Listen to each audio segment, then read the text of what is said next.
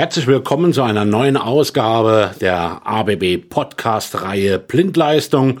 Wir wollen heute mal ausführlich uns über das Thema Überspannungsschutz in der Zählerverteilung unterhalten. Los geht's.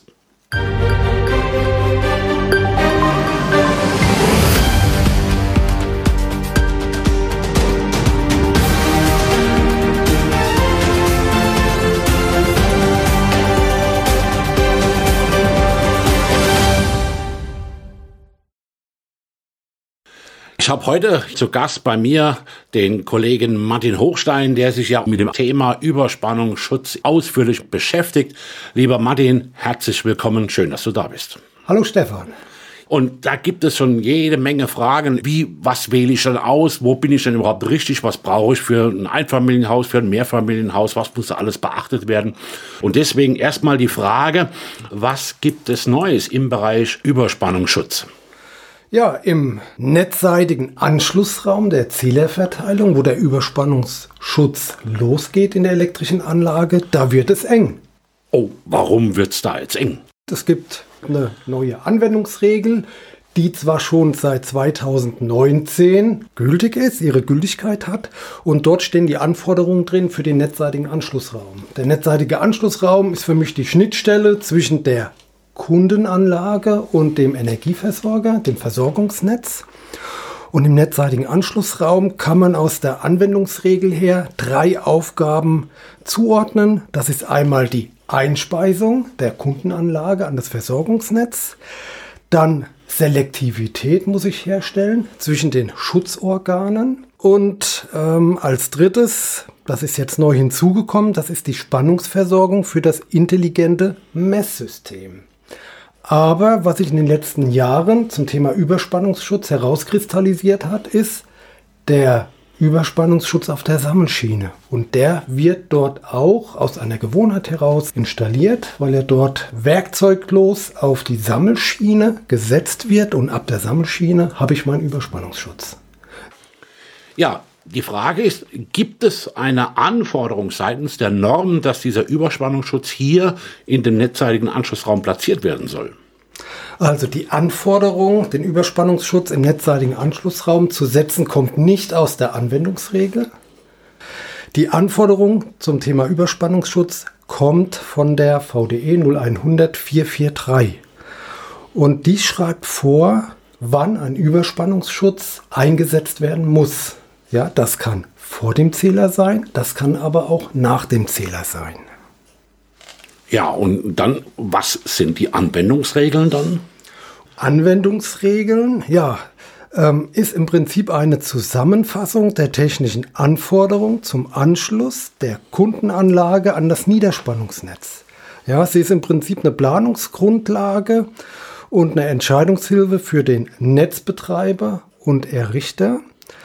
Ähm, die Anwendungsregeln dienen als, ja, ich sag mal, als Basis. Es gibt aber immer noch die TAR, die technischen Anwendungsregeln der Energieversorger. Und die können stellenweise von der Anwendungsregel noch besondere ja, Änderungen beinhalten. Die müssen natürlich eingehalten werden. Das heißt, als Elektriker sollte man sich auch ähm, mit dem Thema der örtlichen TAR auseinandersetzen. Ja, und wie werden nun diese ganzen Regeln jetzt in der Praxis heute umgesetzt? Wie sieht es jetzt aus im Zählerschrank? Ja, Stand heute sieht das so aus. Ich habe meinen netzseitigen Anschlussraum. Dort sitzt der SH-Schalter drin. Dort sitzt ein Überspannungsschutz. Dort sitzt für den Spannungsabgriff separat ein Automat, der den Spannungsabgriff für das intelligente Messsystem überwacht. Brauche ich das überhaupt, das intelligente Messsystem? Oder für, für wen ist das überhaupt gedacht? Was, was, macht ich, was mache ich da damit? Ja, das intelligente Messsystem ist eine Kommunikationseinheit, die sitzt einmal im Raum für Zusatzanwendungen und besteht zusätzlich aus einer Kommunikationseinheit, über die wird das intelligente Messsystem abgelesen und die technischen Daten werden weitergeleitet an den Energieversorger. So, und beide Bereiche, also der Raum für Zusatzanwendung und der Bereich des APZ, wo die Kommunikationseinheit sitzt, muss vom netzseitigen Anschlussraum bestromt werden. Dort muss eine Spannungsversorgung hingeführt werden. Braucht beim Neubau eigentlich jeder dieses intelligente Messsystem? Die Anwendungsregel sagt, dass für jede Zählerverteilung diese Stromversorgung vorgesehen werden muss. Ob sie jetzt gebraucht wird oder nicht. Interessant wird das Ganze erst ab einem Stromverbrauch von 6000 kW. Dann wird der Energieversorger auf dich zukommen und wird das intelligente Messsystem an der Stromversorgung anschließen. Aber wohlgemerkt, du musst für jede Zählerverteilung die Stromversorgung vorsehen. Ja? Überleg, du bist heute mit deinem Stromverbrauch kleiner wie 6000 kW. Morgen schließt du ein E-Fahrzeug an, ja, was du regelmäßig auflädst und dann bist du ruckzuck über den Stromverbrauch drüber und dann wird der Energieversorger auf dich zukommen. Der Stromverbrauch von 6 kW, wie ist das, äh, wie wird er gemessen? Ist das innerhalb von einem Monat oder einem Jahr? Ja, das ist natürlich der ähm, Jahresstromverbrauch, um den es da geht. Ja, die 6 kW, da kommen wir eigentlich, eigentlich äh, ja, im Mehrfamilienhaushalt äh, doch schnell darüber, also im größeren Haushalt zum Beispiel. Und wenn, wie du sagst, dann noch ein Elektrostraßenfahrzeug dazu kommt, dann wird es natürlich relativ eng. Ne? Da kann ich mir schon gut vorstellen, dass das da rein muss. Ja, aber was hat denn das jetzt alles mit Überspannungsschutz zu tun? Wir werden ab Herbst äh, mit einem neuen Kombi-Ableiter für die Sammelschiene mit doppeltem Spannungsabgriff auf den Markt kommen. Ähm, ich habe eingangs gesagt, ähm, im netzseitigen Anschlussraum wird es eng. Wir haben jetzt mit dem neuen Überspannungsschutz zwei Geräte kombiniert. Das heißt einmal den Überspannungsschutz und haben den Spannungsabgriff integriert. Zwei Aufgaben, ein Gerät und dieser Spannungsabgriff wird durch einen Automat überwacht. Der Überspannungsschutz hat zwei Klemmen mit L und N sind Steckklemmen und hier kann ich via Plug and Play die Leitung anschließen und habe somit in 0, nichts meine Spannungsversorgung für das intelligente Messsystem erstellt. Ähm, da, wo wir also heute einen Überspannungsschutz auf der Sammelschiene einbauen, haben wir in Zukunft, also ab Herbst, zwei Varianten zur Auswahl. Da blickt doch heute schon keiner mehr durch. Mit den richtigen Tools, Stefan, ist das natürlich recht einfach, aber ich gebe dir recht. Für jemand, der sich mit dem Thema noch nicht auseinandergesetzt hat, ist es natürlich, ja, welchen Ableiter soll er nehmen?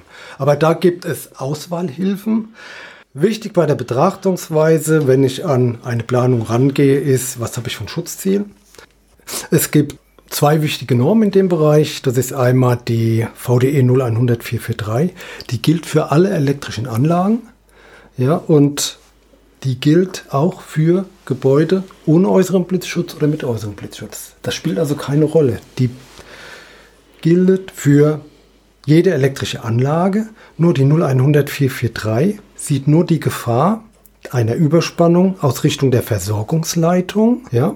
Deswegen bauen wir einen Kombiableiter auf die Sammelschiene in der Zählerverteilung ein ja, wenn ich jetzt den OVR im äh, Zähler gesetzt habe, im Zählerschrank eingebaut habe, im netzseitigen Anschlussraum, benötige ich dann auch noch einen Überspannungsschutz in der Unterverteilung? Und da sagt die VDE 0100443, ist eine Quelle im Gebäude, die eine Überspannung verursacht, dann brauche ich natürlich wieder ein Schutzgerät. Und dann wird der Typ 2 Ableiter in der Unterverteilung wichtig. Im Gegensatz zur Blitzschutznorm, also alles, was einen äußeren Blitzschutz hat, dort sieht die, Gefahr, äh, dort sieht die Norm die Gefahr einmal des direkten Blitzeinschlages in die Anlage, neben die Anlage, atmosphärische Auswirkungen von einem fernen Blitzeinschlag. Also dort ist, wird das Risiko viel größer genommen. Deswegen wird auch hier generell das Blitzschutzzonenkonzept umgesetzt. Man kann also unterm Strich sagen, dort wo die Blitzschutznorm umgesetzt ist, ist auch automatisch eine 0100 443 umgesetzt. Wenn klar ist, was geschützt werden soll, dann kann, die, dann kann ich eine Auswahl treffen und den Schutz aufbauen. Und wie das Ganze geschieht, das passiert nach der VDE 0100 534. Dort steht drin, welchen Überspannungsschutz ich an welcher Stelle einsetzen muss, also auch der, ein Hinweis auf den Installationsort. Da steht das Thema auch mit der Leitungslänge drin. Ja, Martin, also mal das Ganze zusammengefasst. Ähm, es gibt einige Anzahl an Normen, die der Installateur Schaltanlagenbauer berücksichtigen muss. Es gibt sehr viel Neues im Bereich Überspannungsschutz. Und jetzt ist es natürlich ganz, ganz wichtig, wo kann sich der Installateur diese Informationen abrufen? Natürlich auf unserer Internetseite bei ABB, abb.de schräger Überspannungsschutz, Überspannungsschutz schreibt man mit UE, eingeben und dann seid ihr schon auf der richtigen Seite. Und da stellen wir Ihnen alle Materialien zu Verfügung, um eine optimale Auswahl zu treffen. Da haben wir die ganzen Hinweise nochmal auf die Normen und da finden Sie nun alle entsprechenden Auswahlkriterien, eine Auswahlhilfe, was wird denn wo richtig eingesetzt und natürlich auch das Applikationshandbuch, das Sie auf der Internetseite vom Überspannungsschutz bei ABB finden. Da haben Sie alle Informationen zusammen.